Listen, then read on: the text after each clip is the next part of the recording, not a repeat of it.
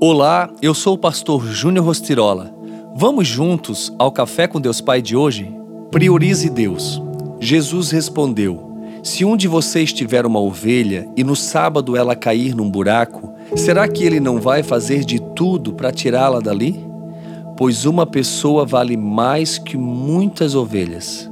Portanto, a nossa lei permite ajudar aos outros no sábado.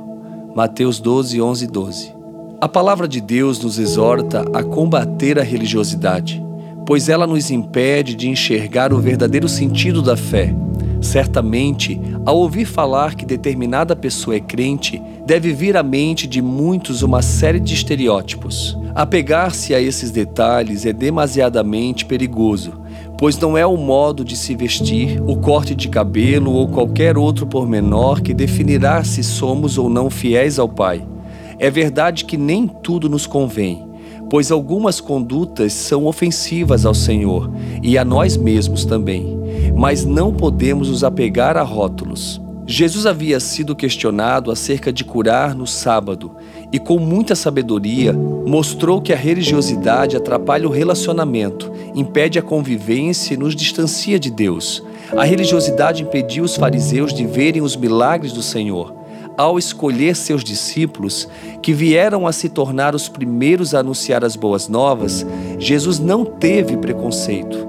Ele selecionou desde pescadores, como Pedro, Tiago e João, até pessoas improváveis como Mateus, que era um publicano cobrador de impostos. Nosso chamado é para sermos agentes de transformação.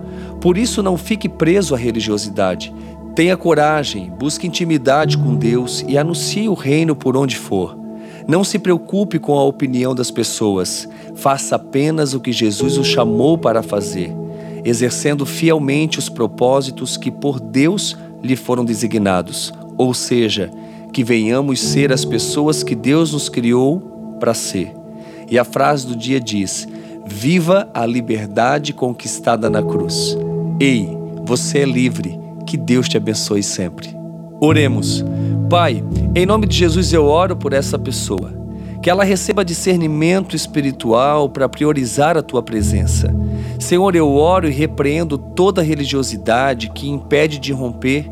Que os teus propósitos, Pai, a partir de hoje venham realmente fazer parte desta vida e que ela possa realmente viver livre para as tuas vontades, Senhor. Que assim seja, em teu nome, Jesus. Amém.